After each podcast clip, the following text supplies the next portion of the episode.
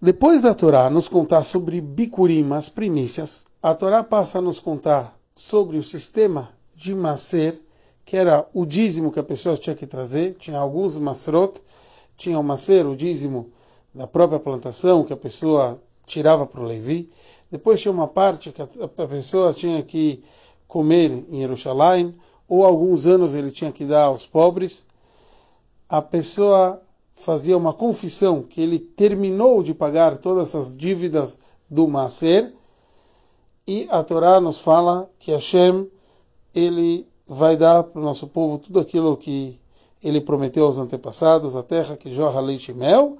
E daí vem um versículo e fala: Yomazen, no dia de hoje, Hashem Elokecha Metzavacha Lasod et Achukim Veta Mishpatim. No dia de hoje que Deus ordenou você fazer todas essas leis, Veshamarta Veasita Otam. Você vai cuidar e vai fazer elas. Urashi nos fala que existe um Batkol, uma voz celestial que abençoa a pessoa e fala: Reveita Bikurim Ayom. Você trouxe os Bikurim, as primícias hoje? Então, Tiskele Shanaba. Você vai merecer isso trazer no ano que vem. E o Rebbe analisa, como vários comentaristas falam, de onde Irashi tirou Primeiramente, que tem uma voz celestial que avisa. Da onde Irashi tirou que aqui fala sobre Bikurim, porque a gente parou no meio e estava falando sobre o trabalho de Maser.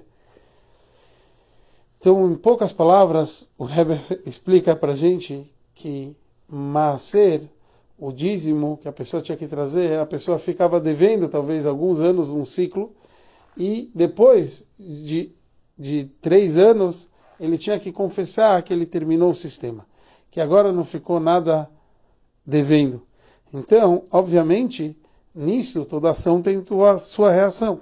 Nisso a gente não vê Hashem abençoando em especial. A gente falou logo depois do Maser que Hashem abençoa com uma terra que jorra leite e mel. Então, sobre o que, que a gente está se tratando aqui, em especial? Sobre os bikurim. O mel era o mel de tâmaras, que era uma das frutas que se trazia sobre os bicurim, as primícias.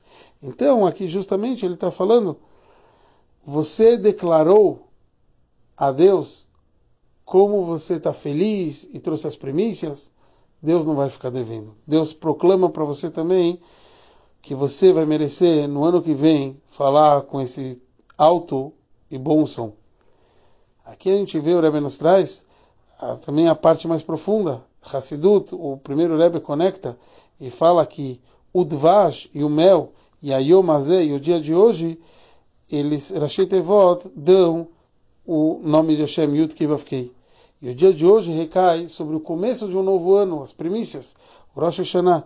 E Deus está abençoando a gente, já que a gente fez a nossa parte, a gente vai ter um ano bom e doce em todos os aspectos, que cada um de nós possa fazer toda a vontade de Hashem, já desde o começo, já desde o Rosh Hashanah, nas primícias, no início, e com isso garantir um ano bom e doce em todos os sentidos da palavra.